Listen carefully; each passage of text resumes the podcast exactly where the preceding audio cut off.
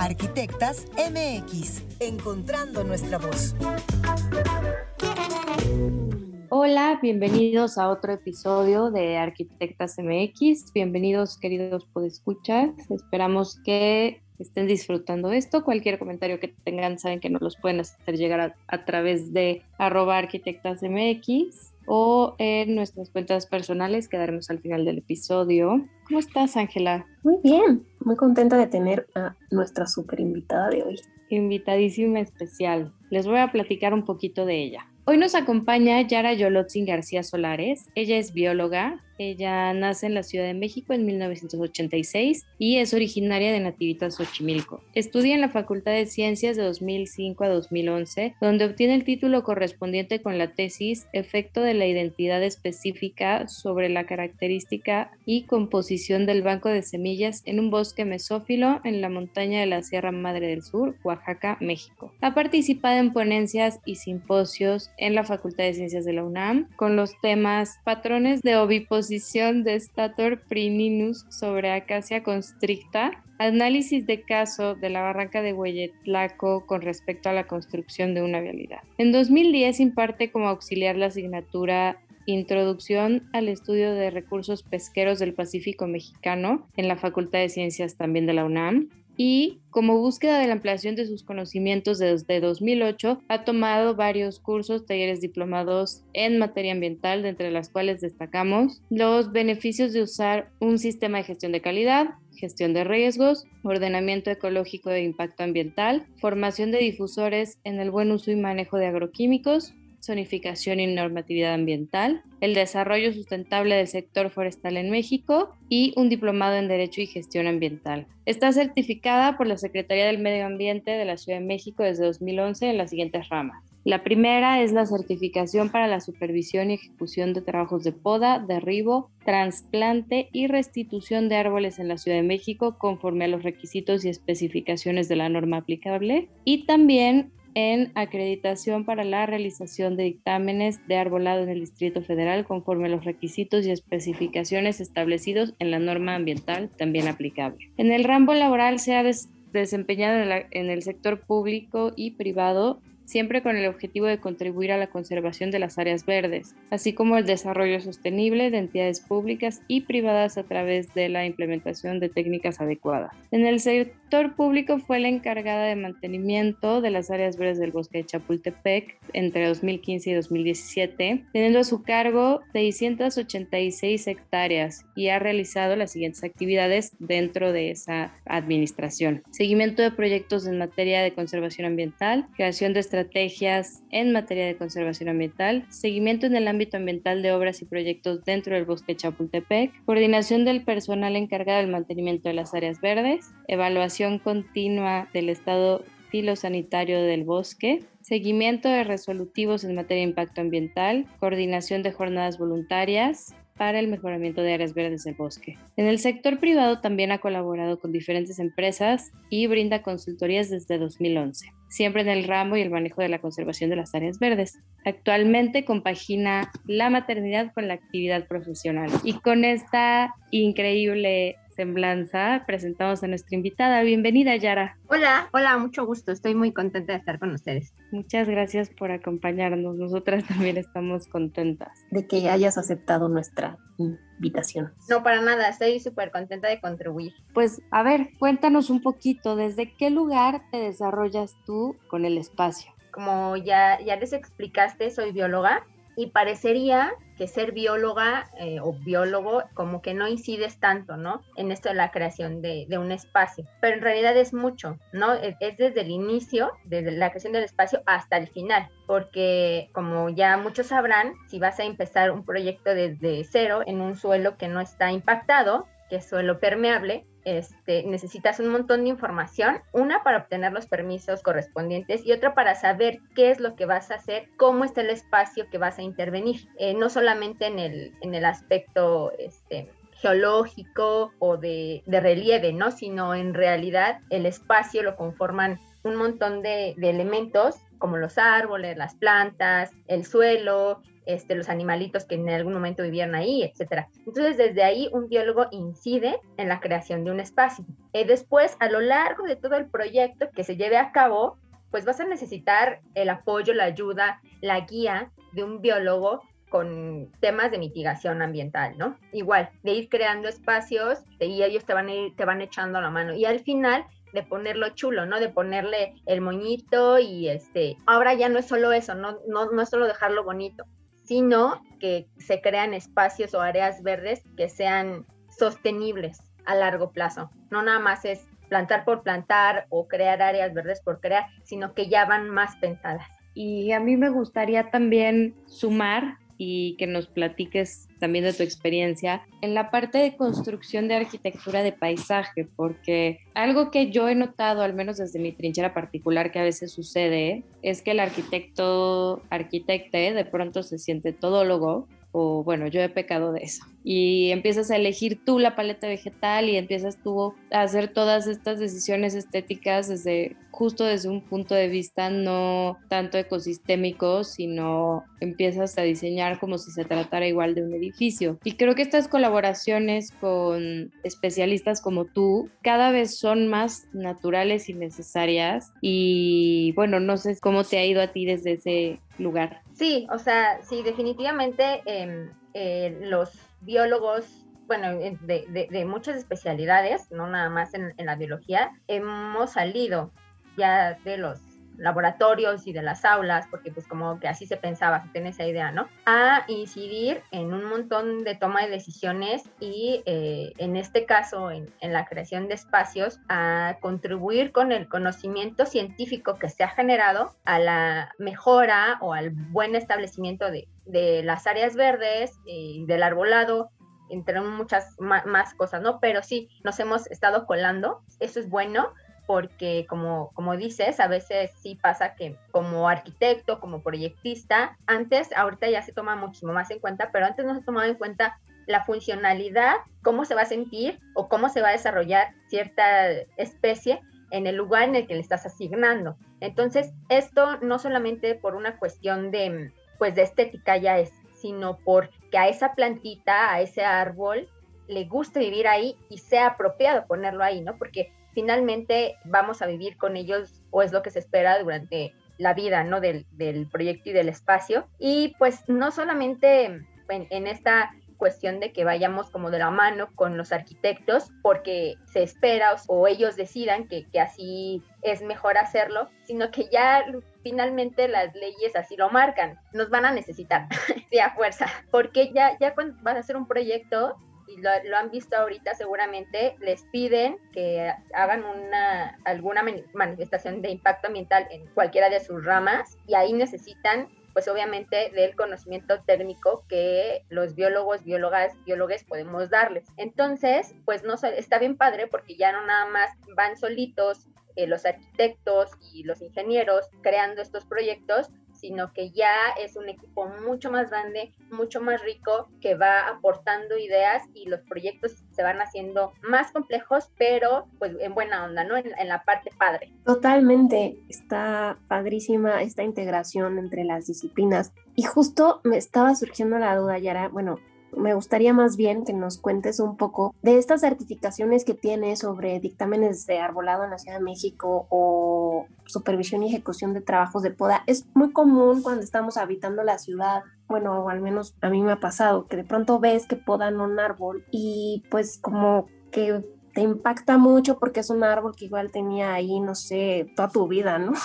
y de pronto desaparece. Justo ayer o antier me pasó caminando por una calle. Dije, oh, podaron el árbol de la esquina. ¿De qué depende tomar este tipo de decisiones? Tú que tienes estudios sobre esto, no sé si nos puedas compartir, porque finalmente, al menos a mi parecer, está impactando la forma en la que se vive una ciudad. Sí, y mira, es algo que en realidad todos deberíamos saber y a todos nos debería este, causar horror que suceda cuando no está bien hecho, ¿no? Mira, eh, generalmente, más bien, antes estábamos habituados a que cortaban un árbol y pues, bueno, como dices, no paso por ahí de pronto, ah, ya no está, bueno, ya ni modo, ya pasó, ¿no? Y se nos olvida, se nos va. O que llegaban y podaban o cortaban un árbol enfrente de nuestra casa. Decíamos, ah, es la autoridad, ellos deciden, ah, pues ellos sabrán por qué. No, no, no. Ahora nosotros como ciudadanos tenemos el derecho de solicitar este, la autorización del retiro o de la poda de los árboles que están en vía pública. También en, propiedad privada, si tú ves a tu vecino cortar un árbol, si ves a tu vecino que está derribando un árbol, también lo puedes hacer. O sea, puedes llamarle a la patrulla y decir, oigan, están cortando un árbol aquí, vengan, ¿no? Llega la patrulla y pide los permisos correspondientes. Ahora la certificación, ahí van las certificaciones que mencionabas. Para cortar un árbol, además de requerir el permiso de, ya de la autoridad eh, competente de acuerdo a, varios niveles, eh, o, más bien en la zona en la que se está haciendo, ya es necesario un dictamen técnico de un especialista, que en este caso es un dictaminador y para eso es la certificación. Tú puedes hacer un dictamen técnico de un árbol para la autorización de una poda, derribo o trasplante de árboles. Esto quiere decir que para que te autoricen o que la, la, la autoridad pueda podar o derribar un árbol, es necesario que un biólogo, bueno, hay, hay un montón de especialidades, pero bueno, un dictaminador técnico te diga que ese árbol se tiene que quitar por tal, tal, tal, tal, tal, tal, tal. O se tiene que podar por tal, tal, tal, tal, tal, o trasplantar por X razón. Esto quiere decir que ya no viene el, el abogado o el contador que trabaja en la alcaldía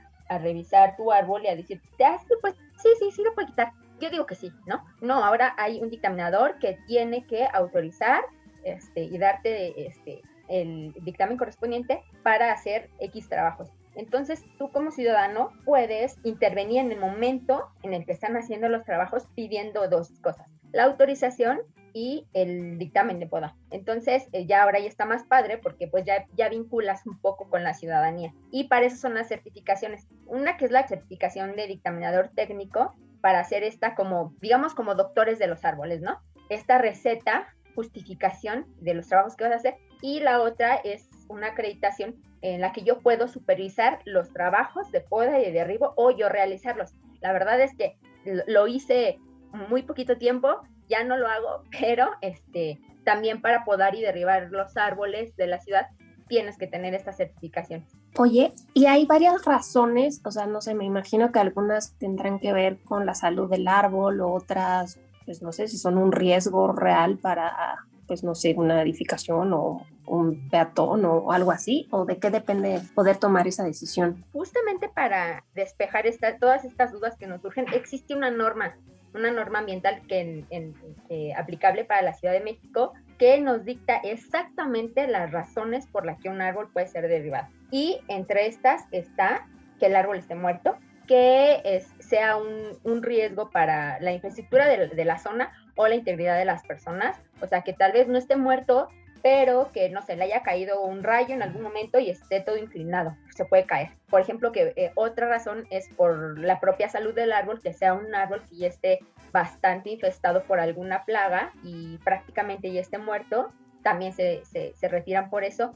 Y hay otra razón por la que la mayoría de los árboles en esta ciudad se retiran, que es por obra pública o privada. Entonces, aquí en la Ciudad de México y en un montón de ciudades más, puedes pagar por quitar un árbol porque vas a construir X o Y. Entonces, esta parte, digamos que ahí vamos poquito a poquito regulando. No teníamos una norma ¿eh? hace algunos años. Este, vamos poquito, poquito, poquito a poquito regulando. Ahora ya, ya se pueden hacer estos trabajos y se paga un, precio que también eh, justo un dictaminador te dice, bueno, si vas a quitar estos árboles por obra este, público-privada, vas a tener que pagar tanto. Y hay un montón de formas de pagar, ¿no? Pero, pues a mí la verdad me cuesta un poquito de trabajo, un poquito, y me da tristeza saber que ya hemos, le hemos dado un precio, ¿no? A los árboles. Sin embargo, pues no hay otra forma en la que podamos hacer las equivalencias, ¿no? Para mí sigue siendo poco, para otros es mucho, pero bueno, esto ya, ya depende un poquito más como del feeling, ¿no? ¿Es un tema meramente económico o también perdón, pero es que sí se ve un poquito el tema y a lo mejor tú lo tienes más claro. Bueno, ciertamente piden así, no sé, si quitas un árbol tienes que sembrar 10 o algo parecido, me imagino que puede ser una de las soluciones. Sí, eh, existe la restitución física, eh, económica o eh, con medidas equiparables, ¿no? Eh, la física es que te dicen, bueno, vas a derribar este árbol, tu dictaminador te dice, si vas a derribar este árbol, en primera, ustedes como arquitectos tienen que pensarle muy bien antes de quitar un árbol porque el, derribo está pensado en la norma como la última opción, como destino final del árbol. Pueden hacer un trasplante o son, ustedes son súper este, creativos y hacer algún, diseño constructivo que deje vivir al árbol en ese lugar, que puedan estar las dos cosas, ¿no? Tanto el proyecto que ustedes están planteando como el, el árbol, los árboles. Y la, la, última ya es el derribo de, del árbol.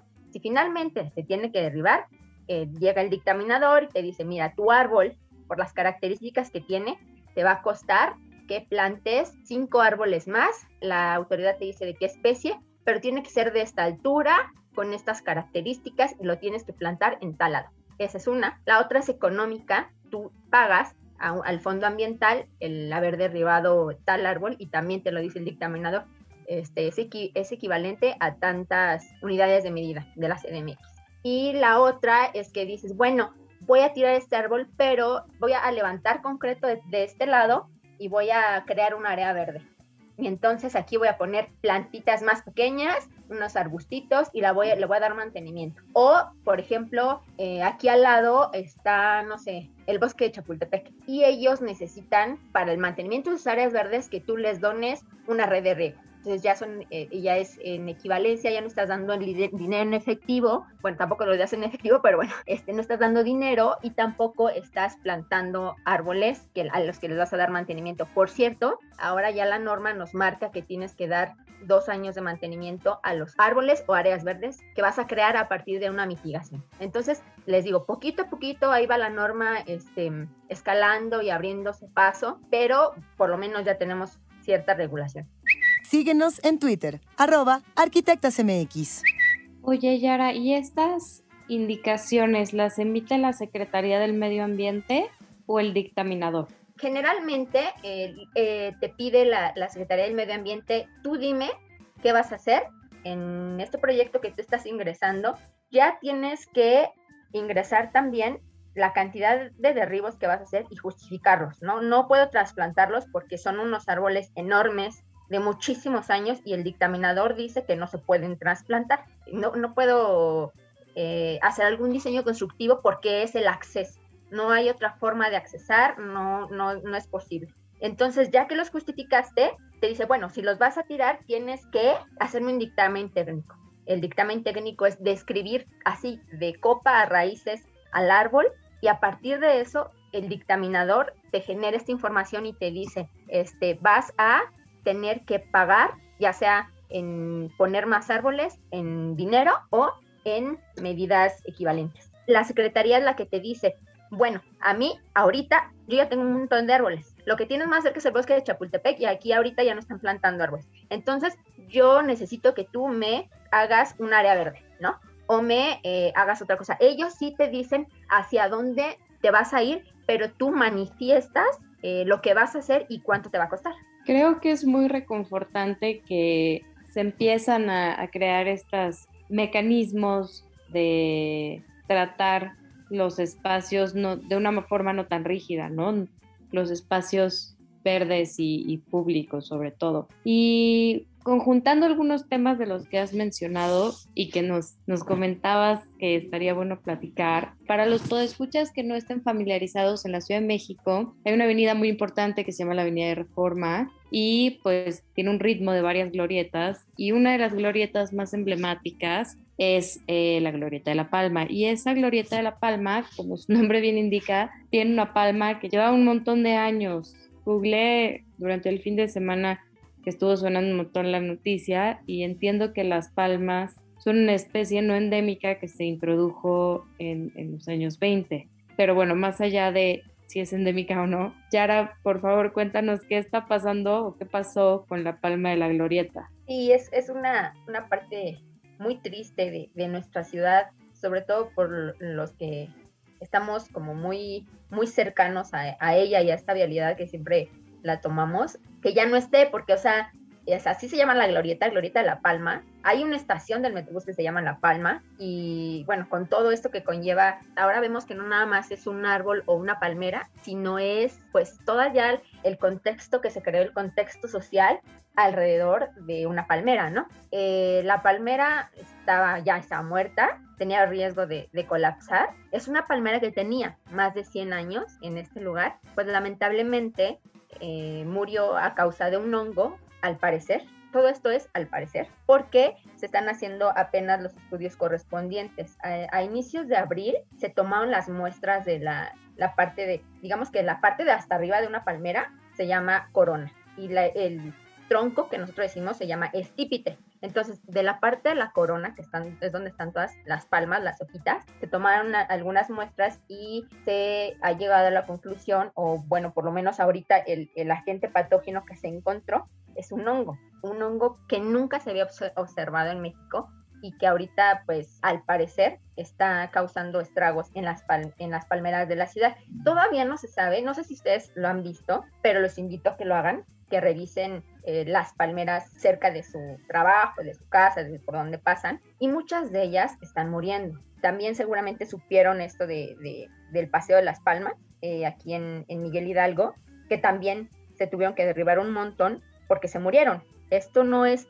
que se mueran de un día a otro, es un proceso largo. El Paseo de las Palmas, o sea, llevaron años los vecinos luchando y, preguntando y tocando puertas a ver quién sabía por qué están muriendo las, las palmeras. Pues finalmente las tuvieron que retirar y ahorita hay un programa que está llevando a cabo la, el gobierno de la Ciudad de México de este retiro de palmeras muertas porque algo que todavía no sabemos qué es, las atacó.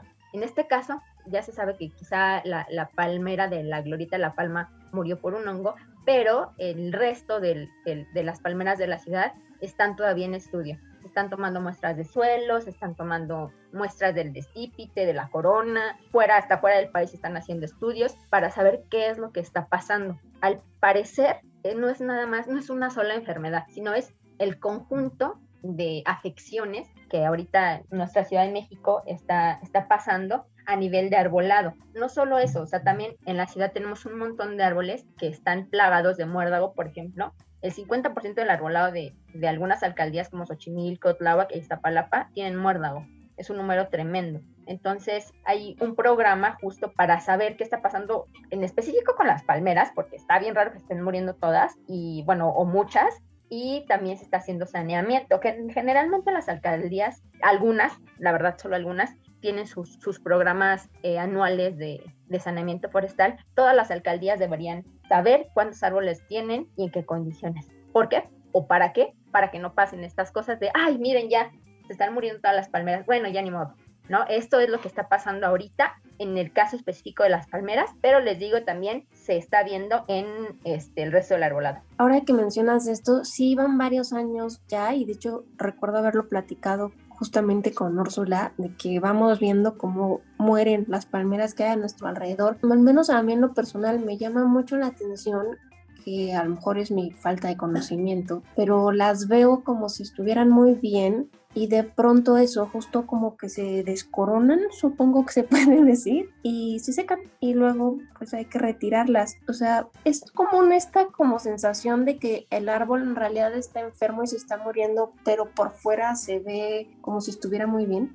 Sí, es súper común, es súper común. Es, eh, los arbolitos pobrecitos, nos dan un montón de cosas, un montón de beneficios y aguantan muchísimo, muchísimas enfermedades, pasan, digamos, por un proceso largo de enfermedad hasta que se muere. Bueno, hay, hay, hay de enfermedades enfermedades, pero la mayoría son así, ¿no? Este, podemos ver un árbol que está muy bien, que tiene follaje, o sea, tú lo ves y dices, ah, pues mira, tiene hojas y están verdes, pero, por ejemplo, no sé si ustedes han visto que le salen hongos en la parte de abajo. O sea, el árbol está bien, tú lo ves, pues quizá no está al 100, por decirlo así, pero pues lo ves que está vivo, pero abajo tiene, por ejemplo, le salen honguitos. Y es mm, un honguito, qué bonito el bosquecito, ¿no? No, o sea, es un árbol que tiene un proceso ya de pudrición de tal forma que el hongo que está por dentro ya sacó este, cuerpos fructíferos, que es lo que vemos. Digamos que ya es la parte final del árbol esta aparición de honguitos en la parte de abajo del tronco, ¿no? No de la tierra, bueno, también de la tierra puede ser, pero en específico del tronco. En el caso de las palmeras, sí, así como dices, las ves bien, pero tampoco es que estemos volteando hacia arriba todo el tiempo. Yo les invito a que lo hagan, está padrísimo mirar un poquito hacia arriba, pero bueno, las ves bien y ya de pronto las ves como que están como apagaditas, ¿no? Empiezan a hacer sus, sus palmas hacia abajo, hacia abajo, hacia abajo, hasta que, pum, ya, las ves eh, secas. O también los cedros. Es, es, es, algo muy común ahorita, que también los cedros están siendo, o, varias coníferas más bien, están siendo atacadas por barrenadores y descortezadores, que empiezas a ver, está bien, y de pronto se ponen amarillas las hojas, cafés, ya no hay para atrás. Eso es lo difícil de los árboles, que llega un momento en el que ya no hay para atrás, ya entró en un proceso en el que es casi imposible sacarlos. Ahora que comentas todo este proceso simbiótico que afecta a otras especies presentes en el espacio público, bueno, y no solo el espacio público, ¿no? También en el espacio privado, pero arbolado. Si bien llevan quizás, no sé, las palmeras 90 o 100 años en la ciudad, puedes que se considere una especie reciente si lo comparas como con especies nativas de la cuenca o así, pero pues ya era una especie adaptada al ecosistema de, de la ciudad. O sea, no se va a alterar el resto del ecosistema con su extinción, pues pareciera ser una extinción, ¿no? Dentro de la ciudad. No sé si son los términos incorrectos, pero ¿Qué pasa con el resto del ecosistema cuando quitas una especie así tan de golpe? Mira, en este caso, este, bueno, en un sistema, por ejemplo, en una, en una comunidad, digamos, más natural, sí pasa mucho si una especie no está. En este caso, no todas las palmeras se van a morir. Eh, sí va a ser eh, una baja muy fuerte. Por ejemplo, hasta ahorita se llevan 201 palmas derribadas. Este, sí van a ser eh, varias que ya, ya van a morir, pero van a seguir las palmeras. Y nosotros vivimos en un, en un sistema tan heterogéneo en donde no solamente convivimos con especies nativas o con especies endémicas, sino que traemos que el arbolito no sé dónde y lo ponemos en nuestro jardín. Que mi tía me regaló tal plantita que trajo de no sé dónde. Mientras estén contenidas no pasa nada, ¿no? Pero en nuestro sistema es tan heterogéneo que no creo que por la muerte de estas palmeras vaya a repercutir en mucho.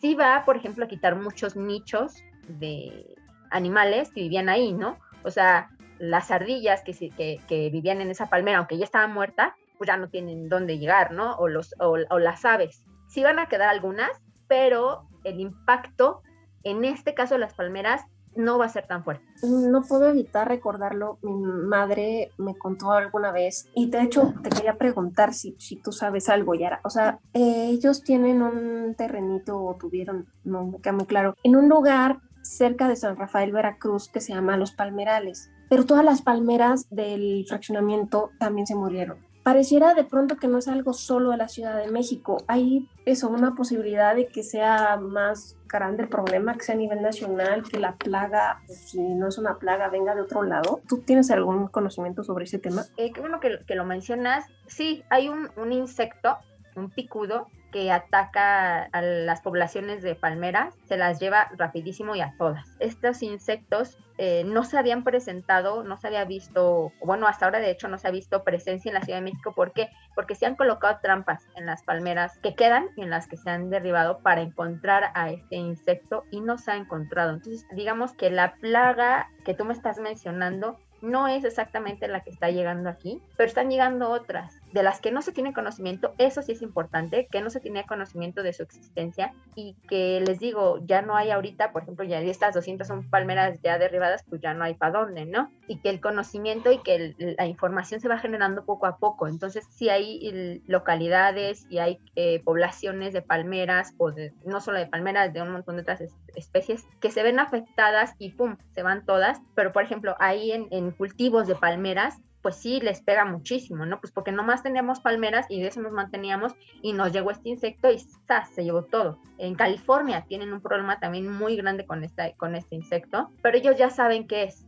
Está bien difícil controlarlo también porque pues es un insecto que va volando de palmera en palmera. Entonces hay que poner trampas, es un tratamiento muy, mucho más complicado, pero aquí en la Ciudad de México todavía no se tiene certeza de qué es lo que está matando a nuestras palmeras. Qué triste, porque son uno de mis árboles favoritos, debo confesar.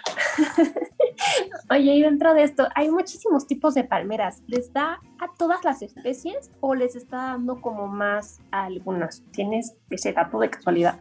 Sí, es una especie en la que está atacando ahorita, este, bueno, la, que se está viendo más la, la, muerte, que es Phoenix canariensis, que es esta, para que lo ubiquen, es esta palmera que es muy gorda del, del estipite, y que tiene su coronita así como, como una fuente, ¿no? Hacia arriba. Hay muchas, hay un montón de especies de palmeras, pero hasta ahorita no se está viendo un efecto muy fuerte en, en, en, esa, en, esas, en, esas otras especies. Es triste porque pues aquí en la Ciudad de México ahí sí hay un montón de palmeras, pero híjole, está bien difícil el saber para dónde va, para dónde vamos, no solo con las palmeras, sino con el arbolado, porque están surgiendo muchas, muchas, muchas plagas que no se había visto que atacaran tan fuerte. Uno de los las razones o sí, de las razones por las que muchas veces los árboles llegan a perecer por esto es que no se encuentran en las mejores condiciones. Son como nosotros. Si nosotros andamos súper bien, este, eh, hemos comido bien, bebemos un montón de agua, este, eh, nuestras defensas están al 100, pues llega una enfermedad y bueno, si nos pega, nos sentimos mal un ratito, pero salimos. Pero si eres un árbol que casi no tienes este, agua, que estás este, en un lugar súper apretado, donde tus raíces no pueden este, desarrollarse como debe de ser, y tienes un montón de factores estresantes como olas de calor, y llega una plaga, pues híjole, es mucho más fácil que le pegue a, a, esos árboles tan estresados que si un árbol se encuentra en muy buenas condiciones. Es bastante complejo, por eso la información de qué es lo que está sucediendo, qué es lo que está sucediendo y por qué está sucediendo, es muy complejo porque no solamente es como el vector o la enfermedad, sino el cómo se está desarrollando el árbol en la ciudad, porque un árbol de la ciudad es muy diferente a un árbol que está en su ambiente natural, ¿no? Sí, sí se enfrentan a problemas bien diferentes. Y me surgió la duda, ¿hay algo así entre las plantas como lo que nos pasa a los humanos que generamos resistencia a los antibióticos o ese tipo de cosas? ¿También les pasa a las plantas? En realidad nosotros, digamos como especialistas en el arbolado, pocas veces usamos algún tratamiento sistémico, porque sí, a los árboles también se les inyectan cosas. Y está bien padre este, presenciarlo, pero sí se le inyectan fungicidas, bactericidas, etcétera, y es como la medicina, que se genere resistencia a algún en este caso puede ser, eh, no sé si por ahí iba tu, iba tu pregunta, algún patógeno. No se ha estudiado tanto, fíjate, pero lo que sí es que mm, hay especies que no, a las que no les dan ciertas enfermedades. Por ejemplo, el muérdago era un poquito más específico antes, ¿no? Solamente, por ejemplo, los fresnos, los duraznos tenían muérdago eh, y se llenaban todos de muérdago, ¿no? Ahora ya hay especies que jamás habíamos visto que tuvieran este, muérdago, como las coníferas, y es porque la, propagación de esta plaga ha sido tan grande que ha diversificado las especies a las que ataca. Sería como al contrario, ¿no? No han generado resistencia, al contrario, el patógeno, en este caso, ha ampliado el espectro de, de especies. Está súper fuerte eso. Oye, y para los que no lo tenemos tan claro, ¿de qué es el muérdago? Te has hablado ya un par de veces, lo has mencionado, y la verdad es que no lo tengo tan ubicado. Pues mm, miren, el muérdago es una planta parásita, se le llama hemiparásita.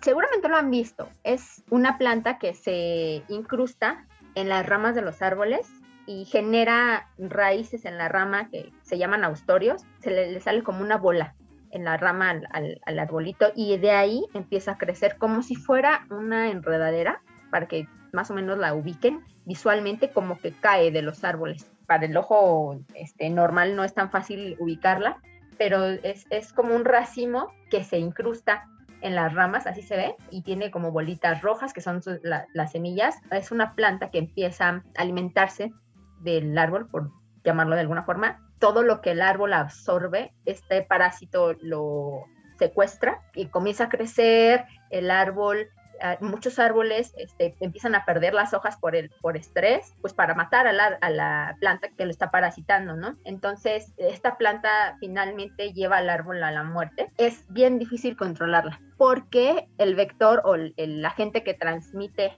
esta plaga son las aves entonces pues contrólate al ave que no te lleve una semilla de un árbol a otro. Se las comen, van a otro árbol, las defecan, se pegan a la rama y de ahí comienza a generarse, generan como de película de terror, raíces dentro de las ramas de los árboles y, terminan matándolos. Entonces es un problema bien fuerte y bien difícil de controlar. El método más que se ha, que se ha visto que es el que funciona más es un control físico, que es cortar el muérdago de la rama. Muchas personas lo hacen así está terrible que cortan toda la rama. No, se debe de cortar nomás el pedazo de, de muérdago. Es un trabajo muy especializado, pero es de verdad que hay un montón de instituciones que han este, hecho aspersiones y soluciones para ver si controlan al, al muérdago de alguna otra forma y no, no se ha visto tanto éxito. Sí se muere el, el muérdago, pero también se secan las ramas de los árboles, así como, como si los rociaran con algo, así eh, lo han intentado y no. Entonces, es un problema bastante grave de la ciudad. Este, junto con lo que está pasando con las palmeras y junto con lo que está pasando con las coníferas, que son los barrenadores y descortezadores, están llevando al arbolado de la ciudad a un punto crítico. En mi experiencia en el bosque de Chapultepec, por llevarlo así como a una entidad, este, o sea, ahí sí tienes el control de los árboles porque están los la mayoría de los árboles, bueno, no, no la mayoría no, pero una gran parte de los árboles están censados. Entonces, hay instituciones que han participado en eso, se han preocupado por decir, ah, mira, pues tienes tantos árboles y este, con estas características. Este, de hecho, les invito a, entrar a la página de Fideicomiso por Bosque de Chapultepec y ahí van a encontrar el censo de arbolado. Puedes entrar, le das clic y te sale hasta la foto del árbol y sus características. Está padrísimo. Y también esto se ha reflejado en algunas alcaldías que sí tienen un programa, como les digo, de saneamiento forestal que incluye pues el control de plagas, que en este caso la mayor parte es de muerta. Entonces, sí hay algunas alcaldías, la verdad es que hasta ahorita la que se ha visto que le ha metido más es la alcaldía Benito Juárez. Ellos de hecho tienen un censo de su arbolado, hicieron un estudio sobre el muérdago de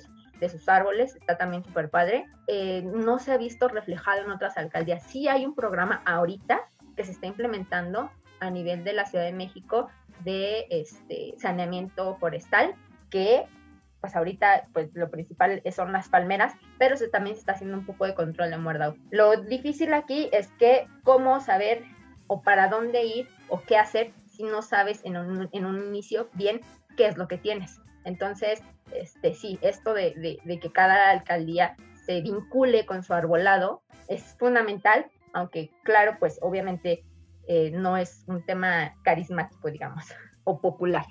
Síguenos en Instagram, arroba arquitectasmx.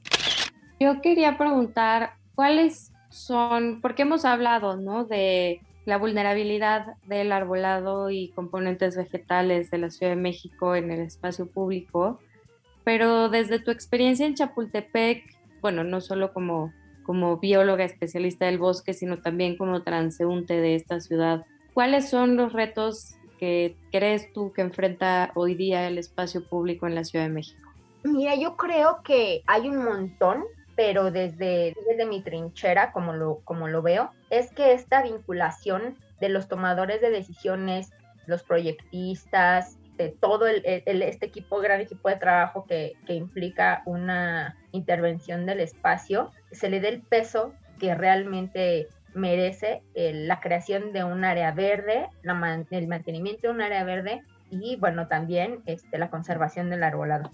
Entonces, esta visión en todos, no nada más en los creadores del espacio, debe de cambiar de un árbol está aquí, lo puedo quitar fácil, o esta área verde está aquí, la voy a transformar, voy a poner concreto, porque ya no estamos, ya no estamos en ese, en, en ese momento histórico, ¿no? Ya estamos frente a una crisis climática muy fuerte, ya si no hacemos algo en este momento ya no va a haber para atrás, entonces sí es necesario que se le dé un mayor peso y yo creo que ese es el reto, ¿no?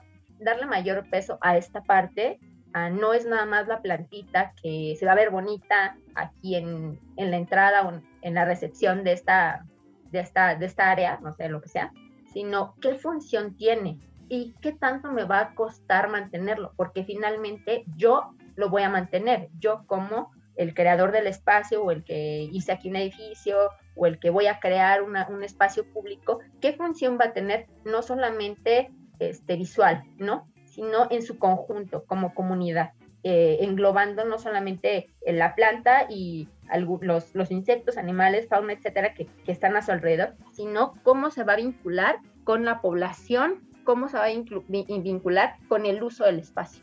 Yo creo que ese es el reto que ahorita se está viviendo y que mm, yo creo que sí se está tomando en cuenta, pero necesitamos meterle más. Me gusta mucho cómo lo pones. O sea, creo que se ha hablado mucho de la participación y codiseño de espacios, pero no de espacios públicos y esta propuesta que haces me parece muy interesante. ¿Qué reto profesional has tenido o que te haya marcado y haya significado un parteaguas en tu labor? Hay como dos tipos de retos, ¿no? Como los retos personales y los retos este, profesionales. Y en este caso quisiera dividirlos en dos, aunque sí, pues van muy ligados pero por ejemplo los retos personales es que en la rama de la biología en la que me desenvuelvo, que no es tanto como tan científica, sino como, bueno, sí científica, pero más bien como de hacer las cosas, está dominada por hombres. Hasta ahorita, pues más o menos ahí vamos, las mujeres entrando, pero no, sigue sigue siendo, está dominada por hombres, sobre todo por los que ejecutan. No solo los tomadores de decisiones, ya vemos más, ya está la jefa de gobierno, está la de la secretaria del medio ambiente, o sea, ya hay más paridad en ese sentido, pero más hacia abajo, los que ejecutan son hombres. Entonces, en, en este caso sí, el, el reto personal es llegar y que una mujer joven te mande a ti jardinero que tengo tantos años aquí trabajando es bien difícil. Sí es complicado, pero bueno, o sea, hay que talacharle y hay que eh, seguir y seguir y seguir y seguir y te enfrentas con un montón de comentarios, con un montón de malas caras. Y yo creo que ese, ese fue el reto personal más grande, el llevar cuadrillas yo de podadores y ya de que ya después te hagas de un respeto, ¿no? Y que ya, ya, ya al final te acepten y ni modo, por, ni modo para ellos, ¿verdad? Es en la parte eh, personal. Y en la profesional, pues es este, este sentimiento de, de no poder hacer más o tener como un límite en cuanto a, a quién toma la decisión, ¿no?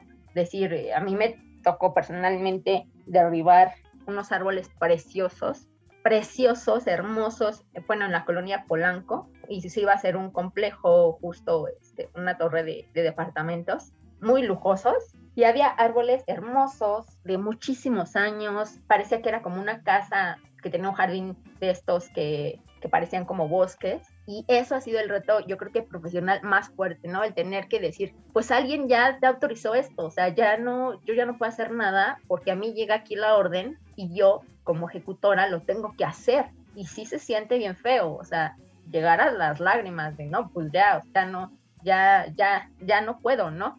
Pero decir y asimilarlo, ¿no? Y decir, esta no es, no fue tu decisión, tienes que hacerlo porque para eso estás aquí. Ese ha sido yo creo que el reto profesional más difícil. Y que, o sea, no, wow, sí, me imagino. Justo, si a todos nos pasa cuando vemos que están cortando un árbol que está guardado en nuestra memoria nos duele, no me imagino a ti como bióloga esto que cuentas. ¿Qué mensaje te gustaría darle a la gente que nos pueda estar escuchando? Que a mí la verdad es que me hubiera gustado que cuando yo, así como salí yo de la facultad, que me quería comer el mundo y yo todo, tranquilos, poco a poco, a veces creemos que este, que lo que vamos a hacer no es este, para lo que nos enfocamos un poco en la carrera, porque a mí me pasó un poco así, o sea, yo estaba haciendo como cosas súper específicas en un laboratorio de ecología de, comunidades y después salir al mundo laboral y decir, bueno, es que está esto y está bien padre, esto no lo vi en la escuela, esto lo aprendí, lo aprendí pues prácticamente en la calle, aquí con mis chavos este, podadores y jardineros y de ellos se puede aprender mucho, ¿no? O sea, no cerrarse solamente a lo que vamos aprendiendo en la carrera, sino a lo que podemos ir agregando muchísimo de la gente que trabaja con nosotros. La vida nos puede cambiar y eh, puede ser para bien. Y mm, a la población en general, sí me gustaría que se echaran una miradita hacia arriba, que si cada uno de nosotros adoptamos el arbolito que está fuera de nuestra casa y le echamos agüita y nos preocupamos por él, si vemos que ya le salió ahí una, una ramita medio rara, llamar a la alcaldía, oigan, es que aquí este, este arbolito como que se está secando, vengan a verlo, preocuparnos por nuestras áreas verdes. Si si hay un camellón aquí afuera de nuestra casa, echarle agüita lo que podamos, adoptar un arbolito. Hay un montón de cosas que podemos hacer, pero lo primero es mirar más allá de nuestro auto o de nuestra del límite de nuestra casa. Mirar hacia arriba, darnos cuenta de que existen un montón de formas de vida, mirar hacia abajo y ser un poquito más sensibles al resto de nuestros hermanos, seres vivos con los que convivimos todos los días.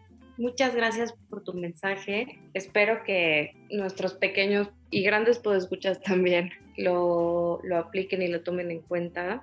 ¿Qué mujer, sea bióloga, ingeniera, antropóloga, arquitecta, te gustaría que fuera una de nuestras siguientes invitadas? Si se quedaron con, con ganas de, de más sobre esta parte de plagas y de de arbolado urbano y de las enfermedades que conllevan o que llevan toda, toda esta parte de, del arbolado. Eh, la doctora María Teresa Cantoral es una buenaza en esto. Ella trabaja en la Secretaría del Medio Ambiente, es la parte, digamos, científica de la SEDEMA. A ella recurren todos los que comienzan a ver cosas raras en los árboles en, en la SEDEMA bueno, estaría padrísimo en esta parte como adentrarse un poquito más en, en las cosas técnicas. ¿En dónde te podemos encontrar, Yara? Si alguien quiere ponerse en contacto contigo o preguntarte alguna cosa. Sí, pues miren, les puedo dar mi correo, sobre todo porque yo sí soy de que a mí me gusta ayudar, ¿no? A la comunidad, digamos, sin fines de lucro, ¿no? Este, cualquier cosa así, oye, ¿sabes qué? En mi calle hicieron tal cosa y yo no sé a dónde acudir, ¿no? Por ejemplo, esto que decía Ángela, este, pronto ya no está el árbol, ¿qué hago? Pues sí existe la PAOT, ¿no? Y, yo los voy, los puedo ir guiando sin, sin problema. Mi correo es yara, como mi, como mi nombre, y-a-r-a, punto solares, arroba gmail.com. También si tienen duda de algún tema que tocamos ahorita, con confianza. Y mm, pues muchas gracias. Buenísimo. Yo sí podría estar aquí ocho horas más hablando sobre árboles. ¿saben qué? Yo creo que también es muy interesante, pero también esta parte de ustedes, como de la vinculación con la creación del espacio, también es bien interesante. Por ejemplo, el tema de los trasplantes, ¿no? Cuando un árbol se trasplanta, cuando no, ¿qué hago? O sea, esas cosas que ustedes viven todos los días como arquitectos o como tomadores de decisiones, ¿qué hacer, no? Seguramente pocos saben, pero pues por eso siempre deben tener a su biólogo de confianza muy cerquita de su corazón para que los oriente. Generalmente ya, o sea, así, así le hacen ya las, las constructoras y desarrolladoras estas gigantes, tienen a su equipo de, de técnicos, de biólogos que les resuelven todo tipo de problemas de este tipo. Pero está interesante porque es algo que no se sabe tanto, ¿no? Totalmente. No, pues habrá que hacer otros episodios de, de, nuestras series que vamos a tener próximamente en los que nos cuentes un poquito también, ¿no? Estas posibilidades. O sea, justo creo que será súper interesante tratar esto, que no necesariamente tienes que quitar el árbol, en algunos casos lo puedes trasplantar, o no sé, ¿no? ¿Qué opciones hay? Pues muchísimas gracias, Yara, por acompañarnos hoy, por compartirnos tu tiempo y todo tu conocimiento, de verdad, es un honor para nosotros. No, muchas gracias y pues aquí, aquí ando y, y para lo que gusten, espero haber resuelto algunas dudas y haber dejado más dudas, sobre todo para, para, para que la mente se quede abierta a más preguntas. Y para el próximo capítulo. Sí, claro. Bueno, pues esto fue todo. Muchas gracias por escucharnos una vez más. Yo soy Ángela Urrutia y me acompaña Ursula Chujo. Me encuentras en redes personales como arroba Ángela Urrutia. Yo estoy como arroba Ursulup. Muchas gracias y hasta la próxima. Arquitectas MX, encontrando nuestra voz.